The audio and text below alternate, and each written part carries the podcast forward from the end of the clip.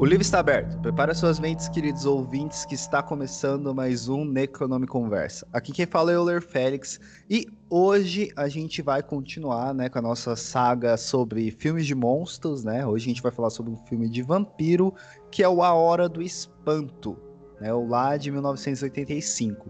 E para falar sobre este filme temos aqui da casa o Matheus Maltempe. Tudo bem, Matheus? Welcome, Bright Night. Tudo bem. E os senhores? E a senhora? Estou bem também. Mas temos também a nossa queridíssima apoiadora e da Suca Excêntrico Filmes, a Eduarda. Tudo bem, Eduarda? Oi, pessoal, tudo bem? Muito obrigada pelo convite. Estou muito feliz de falar desse filme. Yeah. A Hora do Espanto é um filme muito legal e a gente vai falar sobre ele depois dos nossos recadinhos.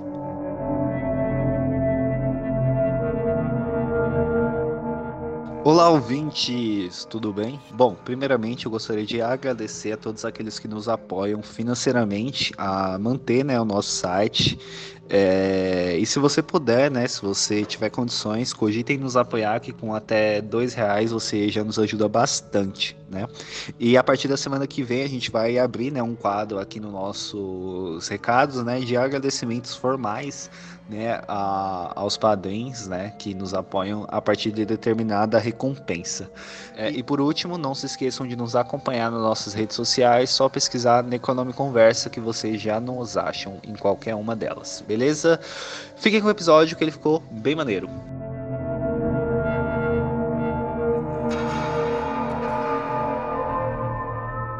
A, a Hora do Espanto, ele conta a história do Charlie, né? Que é um adolescente que gosta de filmes de terror, né? Gosta de um programa de terror chamado A Hora do Espanto, né?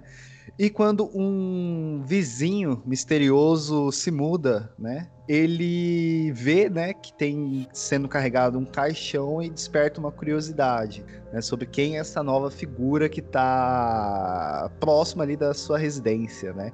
E começa a desaparecer mulheres dentro dessa cidade e ele é, começa a desconfiar de que este vizinho seja um vampiro que ele está matando é, as, essas mulheres, né? E, bom, Acho que a sinopse é isso e já dá pra gente conversar. É, eu gosto do filme, né? Ele é dirigido e escrito pelo Tom Holland, que é, que é um, um ótimo diretor, assim. Eu acho que é, é, talvez um dos filmes de vampiros que eu mais gosto, assim. Eu acho que talvez é o que eu mais gosto mesmo, né? Eu acho que tem toda aquela estética dos anos 80 ali, né? Que a gente que é fã do, do gênero gosta tanto, né? E aí eu quero perguntar para vocês, né? Assim como eu perguntei no no episódio passado sobre o lobisomem americano, é, como é que foi é, a, a, a, primeira experiência que vocês tiveram com esse filme, né? A minha foi quando eu comecei, né, na, na, internet da vida, né, quando eu ganhei meu primeiro computador, eu comecei a baixar filmes feito maluco, né, e aí eu baixei A Hora do Espanto e tive minha primeira contato com este filme. E aí eu vou perguntar para vocês, né? Qual é a relação de vocês com a hora do espanto? Então, eu também mais ou menos tenho experiência, eu que quando eu estava no ensino médio, eu comecei a baixar loucamente todos os filmes de terror possíveis para para tirar o atraso, né?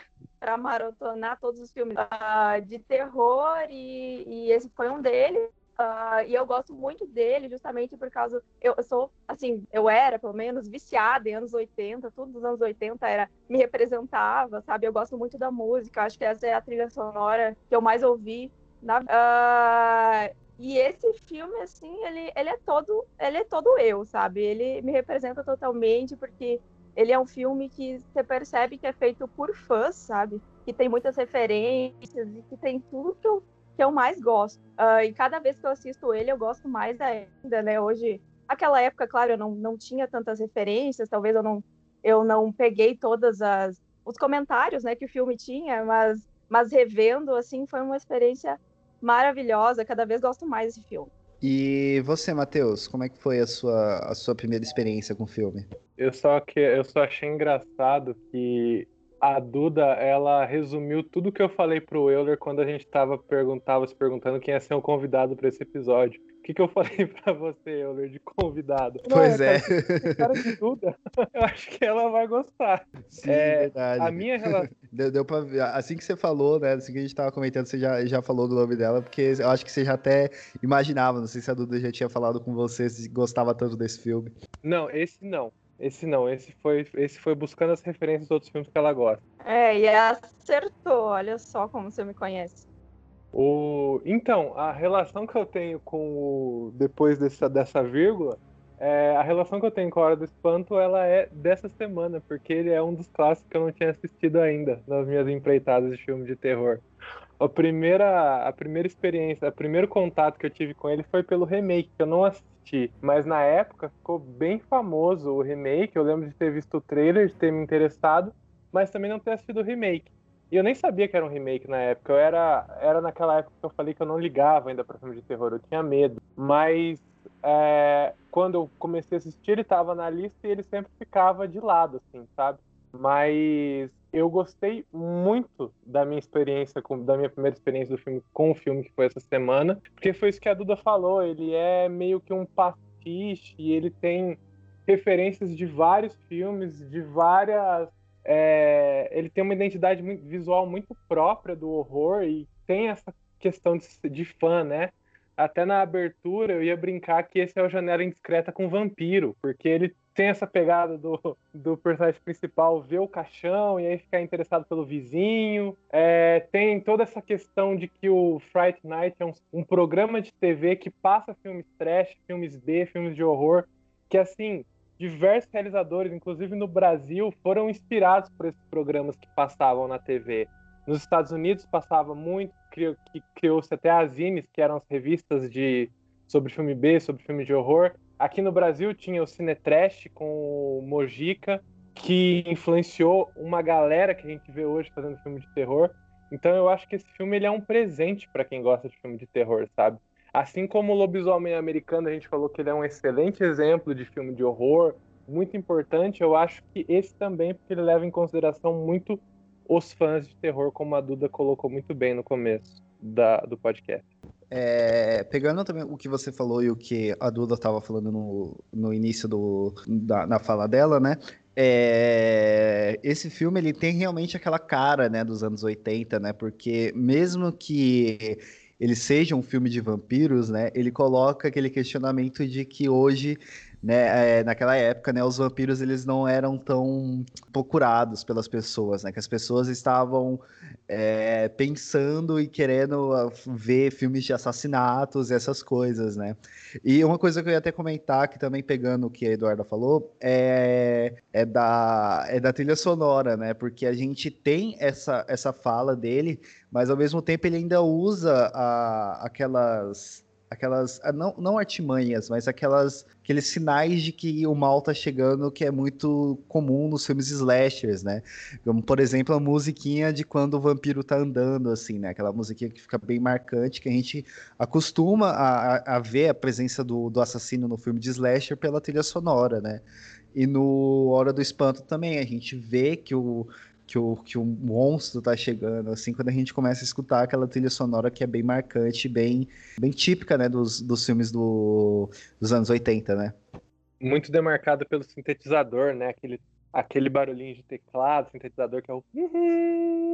Ou então a guitarra, né, que traz o suspense. Você falou do slasher, eu acho que ainda é mais, é, definindo ainda mais, me lembrou muito Hora do Pesadelo, porque o Hora do Pesadelo, que ele é tão bem definido assim, a, a aparição do Fred Krueger é muito bem definida pelo aparato musical. E também o me lembrou que o crédito desse filme é, tem uma música própria, né, para a Hora do Espanto. E o A Hora do Pesadelo 3, são os Dream Warriors, também tem uma banda de metal, tem uma banda de rock que fez a trilha sonora. Então, a música é assim, nota 11 desse filme, assim. Eu gosto muito de música dos anos 80.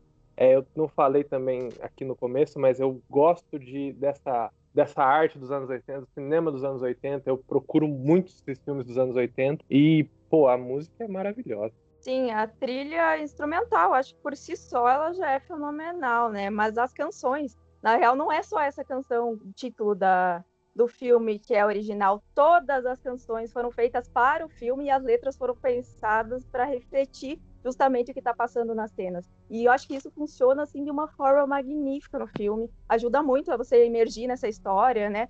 Uh, e mesmo assim, não entendendo a letra a princípio, né? Mas se tu for pegar lá a tradução, você vai ver como ela se relaciona com o que está acontecendo em cena e com a temática inteira do filme. Uh, e mesmo, mesmo não entendendo completamente, né? Dá para perceber que a música ela se encaixa ali no que está no que está acontecendo. E entre os intérpretes, né, tinha um monte de, artistas renomados. Uh, nessa época era muito importante para os estúdios, né, tem essa trilha, essa trilha sonora original. Era algo que eles meio que, que uh, eles impunham, né, para a produção do filme, porque isso dava bastante dinheiro. Então tem vários artistas renomados, né, que fizeram essas músicas. Essa música título que é interpretada pela J.U. Gales Band, que é uma banda famosa de rock, né? Tem ainda Autograph, que é famosa também, e vários outros artistas ali. Então é muito, é muito legal, mas é magnífica essa, essa trilha sonora né, do filme. Sim, ela, ela realmente é, fica na cabeça, né? Eu acho que desde que eu terminei de rever o filme, eu não consigo parar de, de ouvir na minha cabeça a musiquinha, de, da, a música tema, né? Dele chegando assim. Eu acho que é, é, é, uma, é um, um ponto muito importante, assim, do filme. Eu sinto muita falta é, no cinema atual dessa coisa da trilha sonora própria, sabe? Eu tava vendo uns filmes mais recentes, assim, filmes comerciais, né? E é sempre aquela trilha sonora que parece de banco de dados. É, a trilha sonora é bem certinha para o momento de ação, para o momento de drama, e ela é igual. E eu respeito muito disso da trilha sonora própria para o filme, porque você cria toda uma identidade, né, para aquele filme.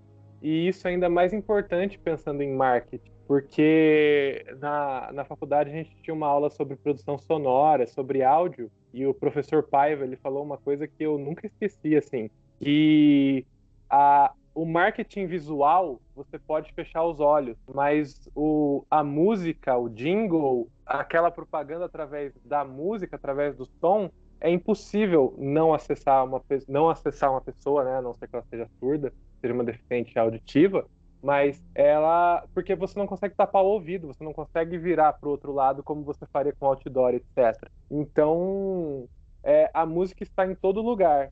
E isso ajuda muito a identificar aquele filme, isso torna muito, o filme cada vez mais com mais personalidade, sabe? Eu acho isso muito importante na hora de realizar um filme, é pensar que esse filme tem que ter personalidade. E o Fright Night, ele é isso. Apesar dele ter essa essa junção de coisas que fãs gostam, de fãs de filmes de terror gostam aqui, que a gente comentou, ele tem uma personalidade muito própria. E grande parte disso se dá pela música. Sim, é a, a música, em todos os filmes, eles conseguem, né, quando bem usada ainda, é, consegue te pegar, assim, de uma forma que, que não daria, tipo, se não tivesse. Eu acho que dá pra, pra gente pensar em inúmeros exemplos que a, a música, né, ela tem uma tem uma, um papel importante, né? Eu acho que até dá para citar aqui o Psicose, né, que foi o outro episódio que a, que a Duda participou, né? A gente comentou sobre como o Hitchcock ele usou, né, a, a, a, a, música desde o começo do filme para mostrar o que, que a gente ia ter no meio do filme. Então, eu acho que quando bem usado, assim, ela, ela realmente marca e é muito importante. E mesmo que não seja uma música original, igual a gente citou no Lobisomem Americano da semana passada, também é um exemplo de que ele não usou músicas originais, mas ele usou músicas muito bem pensadas e de bandas muito conhecidas. E isso daí também ajuda a atrelar o filme àquela banda que já talvez é mais conhecido que o filme. E aí você vê a música, você lembra da cena, você vê a cena, você lembra da música, sabe? Sim, sim. Então, já que vocês falaram de Hitchcock, não é à toa essa impressão, não, com, no começo com, com a semelhança com Janela Indiscreta, né? O próprio Tom Holland, que é, que é o diretor e também o roteirista, ele fala que, que pensou que pensava justamente nesse plot, até porque ele, um roteiro anterior dele tinha esse tinha essa premissa de de estar de, de ficar observando pela janela, né? E ele, uh, Fright Night foi o primeiro filme que ele dirigiu, e antes ele tinha feito o roteiro para Psicose 2. Então não é à toa aí essas, essas referências né, que, que o filme traz. Uh, e depois, então, o diretor acabou engatando outros filmes de terror também. E entre eles, nada mais, nada menos do que Brinquedo Assassino, que ele acabou dirigindo também em 88, né? Uh, e ele voltou a trabalhar também com, com ator do que faz o, o Jerry Dandridge, né, o vampiro, que é o Chris Arundel, que está tanto agora em Fright Night, como depois de trabalhar com ele de novo em Brinquedo Assassino, então. Sim, é, é verdade, né? O, Tom Holland ele dirigiu o Brinquedo Assassino e a gente já falou, né, do, do filme aqui no The Economic Conversa, né? E, cara, nem posso boa, tô até pensando em rever agora, depois de, de, de lembrar desse filme. Tem não uma característica novo, né? desse filme. assim, ah, mas não é tão ruim o novo. É interessante. Bom, tem uma característica também que eu gosto muito nesse em Hora do Espanto, que é essa questão da, da autorreflexividade, né? Que a gente já comentou, que é justamente essa, essa característica de, de comentar sobre o próprio gênero, né? De estar repleto de referências, essa temática, né? Que é algo, é algo assim comum, né? Quando um gênero ou um subgênero se esgota, os filmes começam a lançar a mão desse artifício de autoconsciência, né, para tentar inovar na narrativa e também para tentar dialogar com um novo perfil de público, né? E nesse caso, o gênero que, que se esgota, então, o gênero que ele comenta é justamente esse, esses filmes de vampiro, né, que foram antecedidos pelos filmes de monstros da Universal na década de 30, também os filmes da Hammer nos anos 50 e 60, né, uh, cujos esses códigos e as convenções, né, que eles usavam já não funcionavam mais nos anos 80. Uh, era uma época, inclusive, que estavam sendo lançados muitos filmes parodiando os vampiros, né? E o, o, desejo do Tom Holland era, era fazer, é reviver um filme de vampiro e ter orgulho de dizer, né, que esse é um, é um filme genuíno de vampiro. Uh, então, eu, eu entendo até essa essa recepção que tem de hoje em dia de, de a gente interpretar A Hora do Espanto como um filme meio camp, né, meio exagerado, ou até um, um pastiche, como, como o Matheus comentou, mas o desejo do, do Tom Holland era fazer um filme sério mesmo, né, que não fosse desrespeitar o gênero, ele que, queria fazer uma homenagem, né, e acho que, que tem muitos horror comedies, né, que eles se apoiam demais na comédia e o horror acaba ficando sendo só a estética escolhida para o filme. Só que nesse sentido, eu acho que, que A Hora do Espanto ela é muito mais sutil, sabe? É um filme de horror, sem dúvida nenhuma, que tem seus alívios cômicos, né? Mas que eles não são de graça, eles estão ali para fazer a nossa experiência ser divertida, né? E também porque uh, eles estavam se divertindo fazendo aquele filme, né? Então é bem o que eu falei antes, né?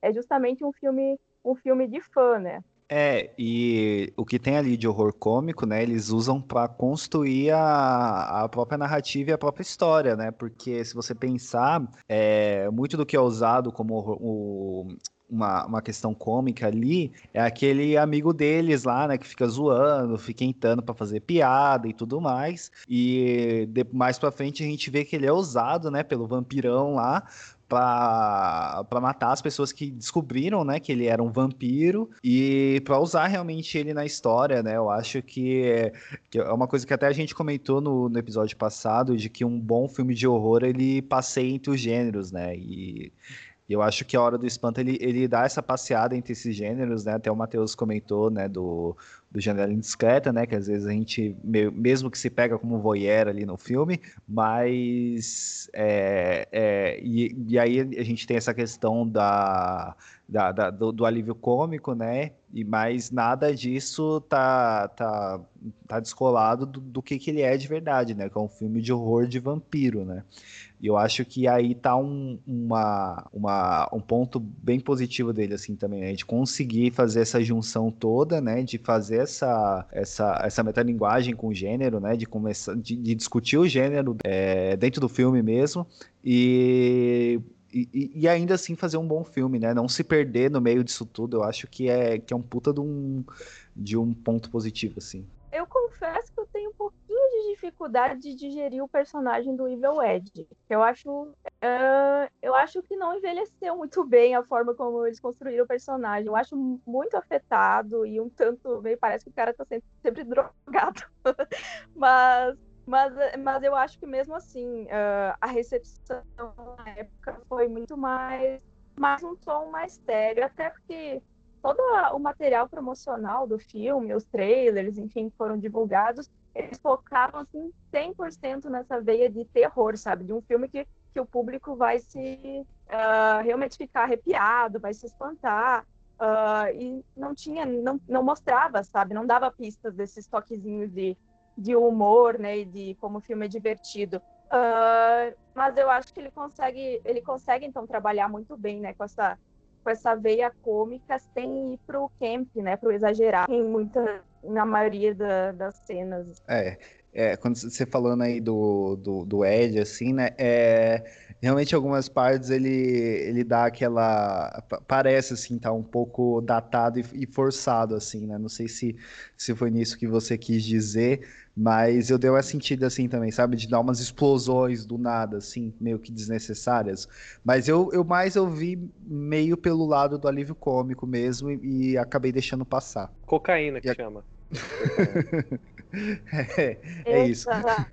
Anos 80, os, os, assistindo um documentário né, sobre esse filme, tem um documentário muito legal que, que se chama. Ai meu Deus, esqueci o nome do documentário. Ah, lembrei. Uh, é You're So Cool, Brewster, que é uma referência justamente à frase que esse, o Evil Ed fala uma hora pro, pro, pro Charlie, né? E é também a, a frase final né, do filme que encerra o filme. Uh, e é um documentário muito legal que ele mostra. Meu, é um documentário. Esse documentário tem mais de três horas, é gigantesco. Uh, traz um monte de gente da equipe e fala bastante sobre os efeitos especiais. E o cara.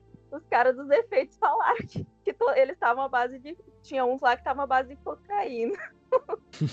é, é o jeito que eles, que eles fizeram para dar uma maior. É veracidade ali, né? Porque eles. Para o que tava o pedido dele. é tá cheirado de cocaína. O Evil Ed, toda vez que ele aparece, ele aparece suado, né? E antes tava. E é do nada, então. Então é o ator ali mostrando a. tendo uma incidência de opacidade no meio do filme ali. É o ator e o personagem se juntando. É o você percebendo que ali é um filme. É, não sei se era o ator, é, mas o cara dos efeitos especiais falou que ele, eles, nos efeitos especiais, estavam à base de, de drogas.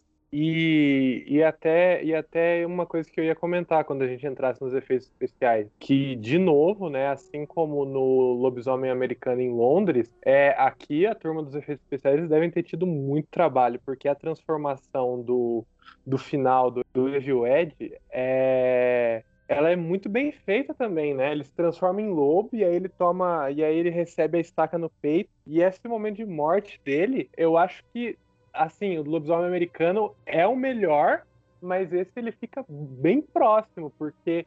E as técnicas são muito parecidas também, assim, como a, aquelas que o Joel explicou no episódio anterior, né? E, cara, deve a decupagem dessa cena, que é dividir em planos, decupagem é dividir em planos a, a, o filme, é, deve ter dado muito trabalho. O continuista deve ter ficado, a pessoa que fez a continuidade deve ter ficado muito maluca ali. Porque também era tem aquela é, a mão dele tá para fora do plano, a mão dele tá no plano e o resto tá para baixo, aí você tem que por uma mão. Aí depois teve parte com boneco, depois teve ele se é, ele perdendo, voltando a virar humano aos poucos, e aí cada isso daí a gente via que era corte cada vez. Então a turma dos efeitos especiais realmente deve ter ficado à base de droga mesmo não faz sentido eles terem falado isso. É, o que eu achei legal dessa, dessa transformação, né, que a gente vê é o processo inverso, né? A gente vê ele depois de ter virado, né, o lobo, ele voltando a ser humano, assim, eu acho que esse processo inverso ficou muito foda. E, e, cara, ficou muito, realmente, muito né, visual ali, né, naquele a, a, a, lento, tipo, muito lento mesmo, ele voltando assim a ser homem de novo, e a mão dele, e, o, e você vê os pelos, assim, eu acho que ficou muito foda mesmo. Eu, eu ia até comentar isso, que esse processo inverso, ele também merece, assim, também ser marcado, é, tanto quanto foi o, o, processo do, do lobisomem americano em Londres. Sim, realmente essa cena é, é maravilhosa e, e que deu muito trabalho, né? Diz que levou cerca de 18 horas para ser feita essa maquiagem e certamente foi inspirada em um lobisomem americano em, Lond em Londres, né? Uh, nesse documentário, o cara que fez, esse, fez essa maquiagem, ele fala que ele queria uma dose de inovação, né? Então ele observou esses filmes, tipo O Lobisomem Americano em Londres e outro e outro outra referência que fazia essa transformação também.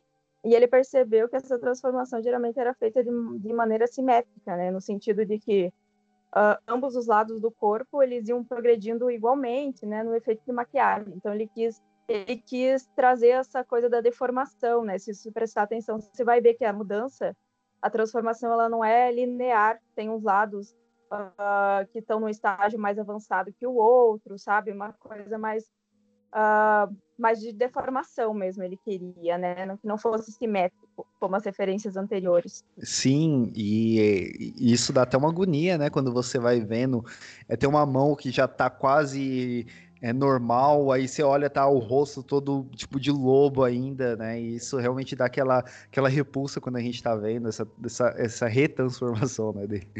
É, e, a, e essa equipe dos efeitos especiais hum, é uma equipe assim que, que é renomada, né? Ela foi uma equipe formada pelo Richard Edlund, que já foi nominado diversas vezes ao Oscar, né, ao longo da carreira. Ele trabalhou na trilogia original de Star Wars, trabalhou em Os Caçadores da Arca Perdida, em Ghostbusters, que inclusive foi o filme anterior que eles fizeram, até reutilizaram algumas, algumas das próteses e, e e efeitos de maquiagem que eles tinham construído para o Ghostbusters aqui no reutilizaram aqui na hora do spam. Então, certamente esse é um dos pontos fortes do filme, né? Dizem algumas fontes até que foi o primeiro filme de vampiro a gastar um milhão de dólares em efeitos especiais. Então tem várias cenas incríveis. E eu queria falar, comentar também sobre uma cena que eu gosto muito da maquiagem dela, mas que é uma maquiagem bem mais sutil, que é aquela cena da dança. Uh, uh, quando o vampiro, né, o Jerry está seduzindo a Amy, que ela vai, a ideia é ela se transformando de adolescente para uma mulher, né? Ela, enfim, ela sendo conquistada ali pelo Jerry. E a maquiagem ela vai evoluindo, ela vai mudando ao longo dessa dança. De algo mais sutil, né, que era a caracterização de adolescente dela,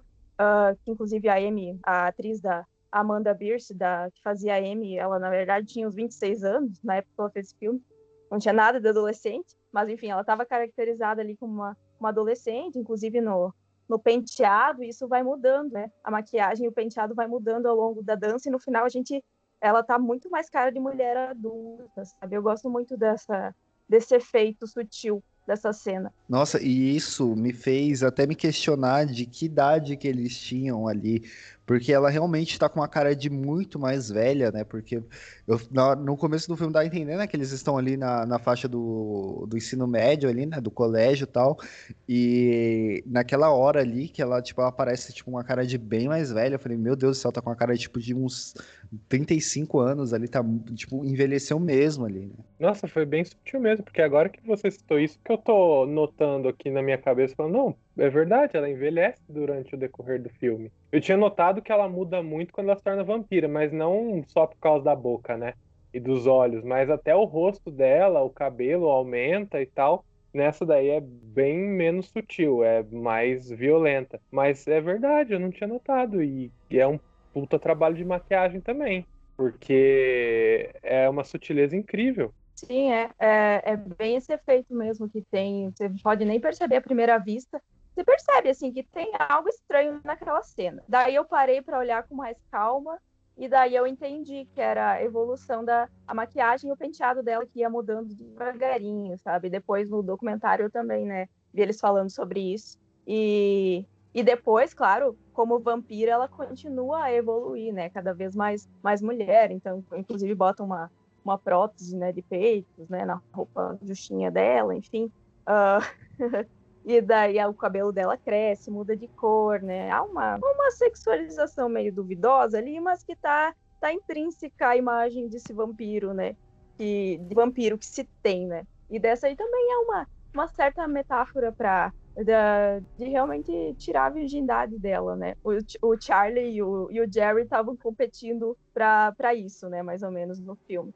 Uh, e daí também tem aquela maquiagem né, que se tornou icônica, que hoje é o, é o, que é o pôster, acabou virando, sendo inserido no pôster do, do filme, que é aquela boca de tubarão que eles chamam, né? Que fizeram para ela. E essa aí, essa maquiagem, ela não estava nos planos. O, o Tom Holland decidiu de última hora, na, quando estavam filmando essa cena, que queria alguma coisa mais impactante. Uh, então o pessoal dos efeitos acabou tendo que fazer algo meio improvisado, o mais rápido possível. E o diretor falou que ah, parecer um lá em cena, não precisa ser, não precisa ser tão retocado assim, né?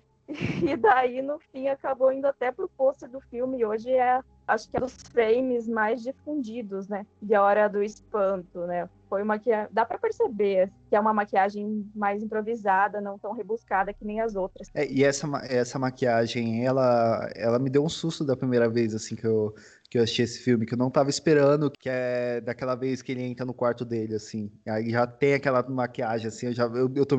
Pra mim pareceu dar uma quebrada na, em como tava decorrendo o filme, assim, né? Daquele jeito.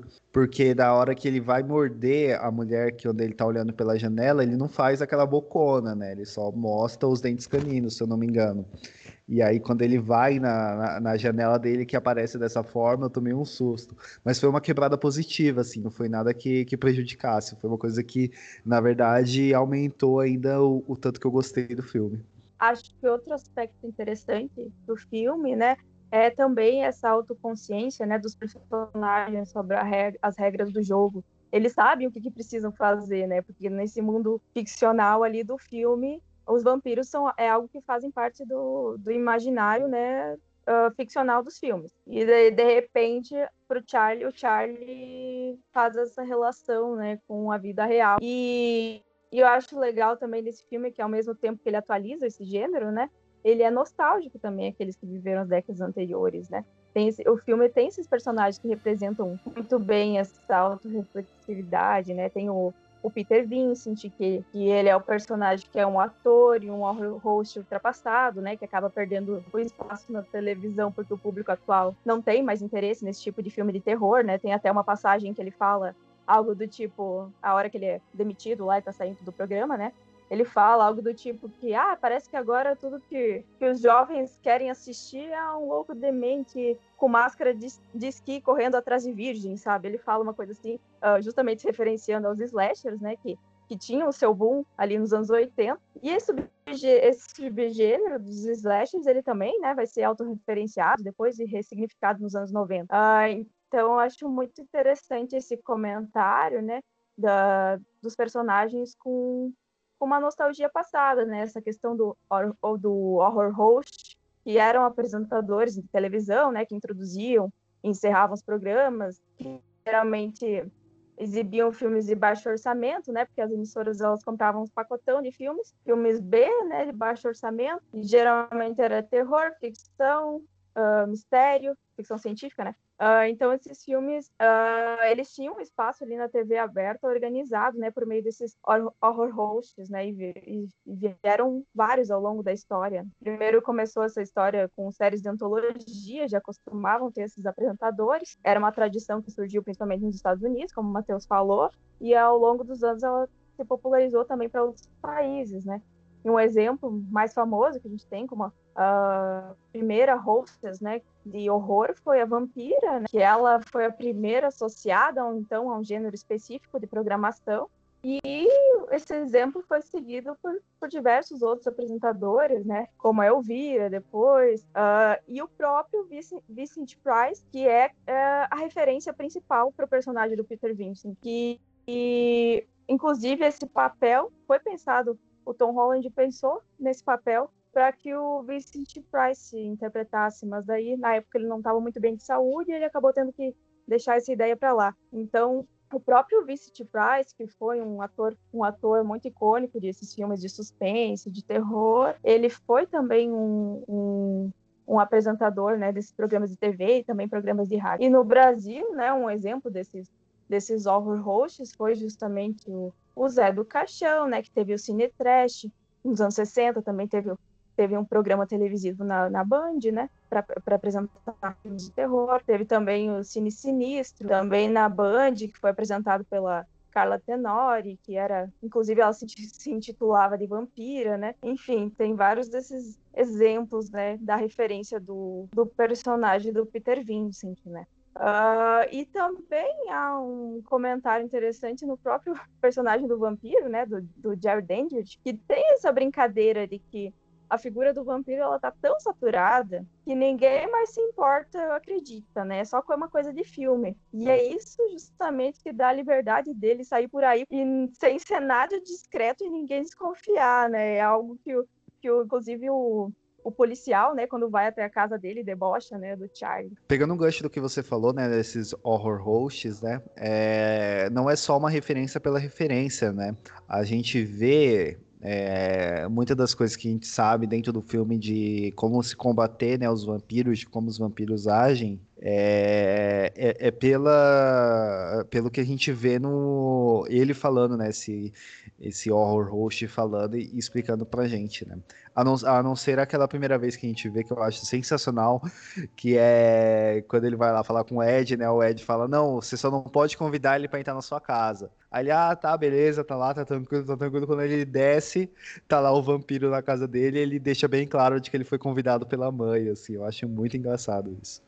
Foi até legal você ter citado autorreflexividade, porque um dos meus personagens preferidos do filme é o Peter Vincent, justamente. E eu acho que também ele era um ator, né? Ele fez diversos filmes de vampiro como caçador, mas não sei se eu tô falando uma besteira, mas uma quem ele me lembrou muito a história dele foi também a do próprio Bela Lugosi, que foi o primeiro Drácula, né, que surgiu no filme da Universal em 1931 que o Bela Lugosi também fez diversos, fez o Drácula, diversas continuações do Drácula e de outros filmes de monstros, mas ele também teve um fim um pouco triste, que assim que os filmes do universo meio que saturaram, eles tiveram que ir para outro caminho, o Bela Lugosi também ficou para trás. Até mesmo o sotaque do personagem é, lembra um pouco, pelo menos na minha cabeça, aqui na minha cabeça estava muito claro que ele também era uma referência além dos hosts a esse ator, que era húngaro e também a o sotaque dele ficou muito conhecido na filmografia dos vampiros, né? Que ele até que eu até brinquei no começo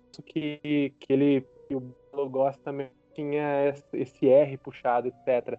E também o Bela Lugosi, como eu estava falando, quando usou o filme de horror da Universal ficou meio saturado, esses filmes de monstro, ele teve um final de carreira, ele ficou meio esquecido, ficou meio deixado de lado. Ele teve, é, acho que até uma versão um pouco mais leve da, da história dele, porque o Bela ele era viciado em morfina também. E, e o final da vida dele, até que quem encontra ele é o Ed Wood Jr., que é um conhecido como um dos piores diretores do mundo, assim, que os filmes dele são considerados ruins, mas que viraram cultos. É, quando o Bela Lugosi é encontrado pelo Ed Wood Jr., ele traz pros, o Ed traz os, o Bela para os filmes dele, porque ele foi um cara que foi criado com esses filmes de monstros do universo e ele era apaixonado pelas atuações do Bela, tanto que ele encontra, tanto que tem essa, essa cinebiografia do Ed Wood, feita pelo Tim Burton, e nas coisas que eu estava lendo sobre ele, porque era uma das minhas coisas de pesquisa de iniciação científica,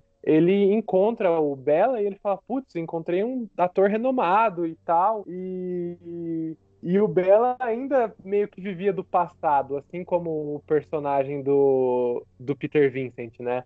E aí o Ed Wood acha o um máximo que o Bella tá fazendo os filmes com ele, mas naquela época o Bela realmente estava falido, ele estava precisando é, pagar as contas da casa dele, também tinha o visto em morfina, e, e o Ed Wood ajuda que, que ele tenha o final, até o final da vida dele, que ele volte ao cinema. E os filmes do Ed Wood, que, o que eu tinha esquecido o nome é o Plano 9 do Espaço Sideral, também ficaram cultos por serem transmitidos nesses programas de nesses programas de filme de horror, né? Então, e até quando eles entram dentro da casa do Peter Vincent, o pôster do Bela Lugosi como Drácula é uma das primeiras coisas que você encontra. E eu achei, e eu gosto muito da história de vida, quer dizer, não gosto, assim, eu acho muito tocante a história de vida do Bela, porque ele foi um rosto assim pro, ele foi um grande nome ele teve a sua rivalidade com o Boris Karloff, que interpretou o Frankenstein.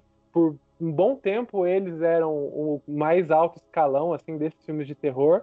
E aí quando esses filmes meio que acabaram, até, não acabaram, mas saturaram na, no, no final da década de 30, né? Entre a década de 40 e 50 que eles tiveram que renovar. é, o final foi parecido, porque até mesmo a ideia do Peter Vincent, que a Duda falou muito bem, é que ele até mesmo diz: ah, os filmes de vampiro não são mais legais para as pessoas. E é um pouco. E assim, a história de vida dos dois é tocante, justamente por causa disso. Eles eram o ápice e depois eles foram meio que ficando esquecidos, que é o que aconteceu justamente com o Bella, se não fosse pelo Ed Wood ter gravado alguns filmes com ele antes da morte dele. E no plano 9 do espaço sideral, o Ed Wood ele reaproveita umas imagens que ele tinha feito do Bella antes da morte. Então fica a minha indicação também para vocês conhecerem o Ed Wood Jr. e essa cinebiografia do, do feita pelo Tim Burton sobre a vida do Ed Wood, que o Bela Lugosi ele faz bastante, ele faz,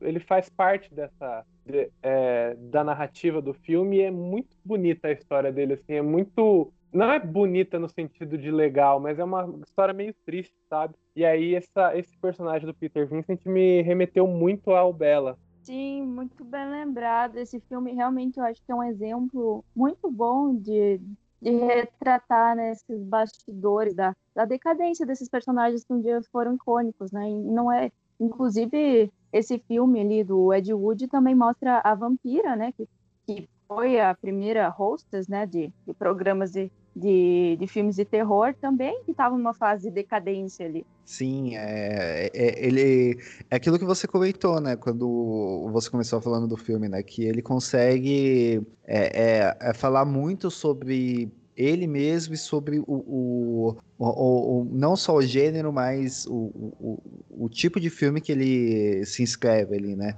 Dentro do que ele é, ele consegue retratar é, tanto é, o gênero, né, quanto os filmes que são comuns a ele, né? Eu acho que isso é uma, isso é, é uma das coisas que fazem, né, a gente gostar tanto do, do A Hora do Espanto, quanto ele ser referenciado e falado sobre ele até hoje, né? Isso é, isso é uma excelente característica da Hora do Espanto, porque se você for um espectador que não está ciente de todos esses bastidores do filme de horror, você não é um pesquisador da área, ou um fã, um cinéfilo, é, um cinéfilo muito com muito envolvimento sobre o universo, você ainda tem um excelente filme de terror, filme de vampiro que você vai se divertir. É, na época, eu acho que hoje a gente até coloca esses tons humorísticos do filme, porque a gente tem uma imagem dos filmes dos anos 80, né? Mas na época eu boto fé que assim, poucas pessoas viram esses tons humorísticos. Mas então, se você tem um excelente filme de terror, que você vai passar medo, você vai gostar da história, mas e, e aí ele também tem esse outra, essa outra face dele. Caso você seja um aficionado, você pesquise o gênero academicamente, ou então como hobby, faça filmes ou seja um cinéfilo muito envolvido com o gênero, você tem todo esse universo de referências e não são referências gratuitas, né? Todas elas são muito justificadas, elas ajudam a compor o universo do filme, porque o filme não aconteceria se, por exemplo, esse programa de TV não existisse. É, o personagem do Peter Vincent ele é muito importante, mesmo ele sendo todo autorreflexivo. Então, assim, não são referências gratuitas, não é jogado só para Ai, que legal, tem ali uma referência. Não, elas também colam o filme.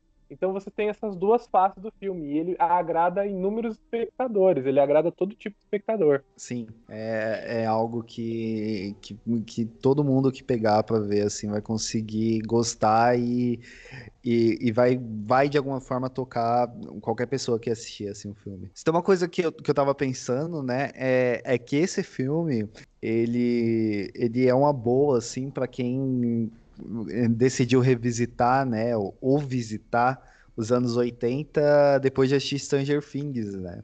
Porque eu acho que ele tem uma pegada. Acho que Stranger Things tem uma pegada bem semelhante a ele, né? Então, sei lá, não sei, na hora que eu tava assistindo, eu tava relembrando assim um pouquinho. E eu pensei que, tipo, se alguém que assistiu Stranger Things e gostou e quis ver os anos 80, né? Eu acho que é um, um bom filme que a pessoa ia gostar, assim, de, de pegar para assistir. Não sei o que, que, vocês acham. Eu acho ele a cara dos anos 80. Quando você traz esses estereótipos de filmes dos anos 80, é, ele, assim, é o, um grande exemplo, um grande referenciador desses estereótipos, assim. Então eu concordo. Stranger Things deve ter bebido nessa fonte muito, muito mesmo. É, e junto com The Lost Boys também, né? Garotos Perdidos, que é outro clássico dos anos 80, que veio depois desse, nessa mesma onda, né? Inclusive, imagino que, que inspirado, né? Depois do, do Hora do Espanto. Então, esses dois aí, acho que são ótimas, são ótimas referências, sim. Ótimos representantes, né? Dos filmes de terror dos anos 80. Aliás, Garotos Perdidos é outro que a gente também tem que fazer em algum momento episódio, porque é o filme legal também, né? Que, aliás, faz um tempo Sim, que eu não revi. maravilhoso. Preciso, vou aproveitar, vou rever também. Valeu a dica aí. No mês do Halloween, revendo todos os filmes. Faltadinha nesse, nesse outubro pra gente rever todos os filmes que a gente queria. É. Mas. Devia ter 62 dias, né? É. Aí come novembro já, né? Ou setembro, tanto faz. Mas. Não, não pode eu, bom... novembro, não, que é meu aniversário. Não, mas aí você vai fazer aniversário em outubro, tá bom. Então, beleza. É, mas, bom, chegando ao final né, desse episódio, dessa vez a gente não foi tão linear, né? A gente comentou sobre muita coisa e, e, e não seguimos a linha do filme. É, eu vou chamar aqui para as considerações finais, né? Então, Duda, o que, que você quer deixar aí de considerações finais? O que, que é a última coisa que você quer falar? Quer puxar mais alguma coisa? Ah, eu acho que vale a pena. Esse é um dos, dos filmes que vale a pena assistir o 2 Hora do Espanto 2, que eu acho também que é, que é bem divertido, assim, dá, dá para matar o tempo tranquilo ali sem se arrepender depois.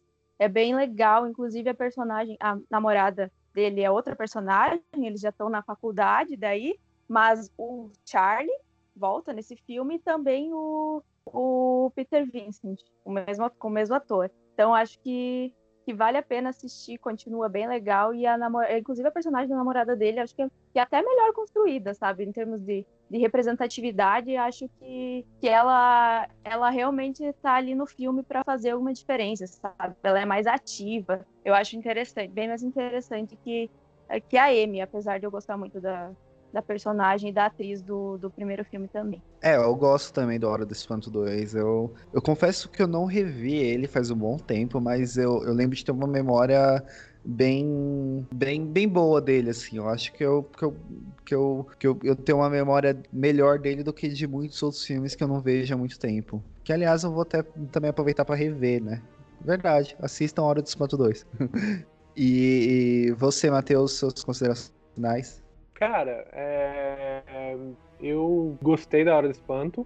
Acho que vale a pena. É... Ele vale a pena ser assistido em várias, em várias épocas da sua vida, porque, como eu disse, como a gente disse durante o episódio inteiro, ele tem muita coisa para pegar e eu aposto que eu não peguei tudo que esse filme tem para me oferecer. Então, sei lá, daqui um ano ou dois, ou até ano, ou um ano mesmo, quero assistir ele de novo. Ele é um filme muito divertido ele serve para ele ele é um ótimo entretenimento para você assistir numa sexta-feira chuvosa igual era hoje, é, para falar sobre filmes de terror igual foi o, o próprio lobisomem americano em Londres que a gente falou semana passada. Acho que nesse especial de Halloween a gente trouxe aqui dois exemplos de filmes que são uma carta para aqueles que gostam de filmes de terror e assistir filmes como esse só reforça o meu amor ao gênero. Então é basicamente isso. E o Peter Vincent é um excelente personagem, eu gostei muito dele. é, e eu, né, eu gostaria de falar que esse é muito bom, né? É, Acho que o Rodolfo vai ficar um pouco bravo, porque eu sei que é um dos filmes favoritos dele, né? É... E, cara, Hora do Espanto é um daqueles filmes que, para mim, a gente tem que rever todo ano, porque é um, é um filme que, cara, é bom em vários níveis, assim. É cinco estrelas de cinco no Leatherbox, e é isso aí. E, então é isso, galera. Eu gostaria de agradecer muito a Eduarda por ter participado aqui com a gente. Então, Eduarda, eu vou deixar aqui o nosso espaço para você deixar o seu jabá. Então, diga aí onde as pessoas te encontram. Imagina, gente, eu que agradeço o convite. Realmente eu fiquei muito feliz de falar sobre esse filme, de poder de ter essa oportunidade de reassistir também. Foi muito legal. E, enfim, vocês me encontram nas, nas redes sociais, estou no Instagram, no Facebook, como Duda Wilhelm. Olhem aí como escreve meu sobrenome na descrição do, do episódio. E, enfim, vocês podem acompanhar também a Super Cêntrico Filmes nos mesmos canais, no Facebook e no Instagram. Beleza. E, Matheus, onde as pessoas te encontram? Pessoas me encontram no meu Instagram, arroba MatheusMaltemM, no meu Twitter, arroba MatheusMaltemp. É, também acompanhe lá, arroba Sucocêntrico Filmes, pois eu também faço parte da Sucocêntrico Filmes. E não é só de auto-refletividade que a Hora do Espanto, que a Hora do Espanto faz o uso, esse podcast também faz. Você me encontra aqui todas as quintas-feiras. Então a gente tá encerrando por aqui. Até a próxima semana, gente. Tchau.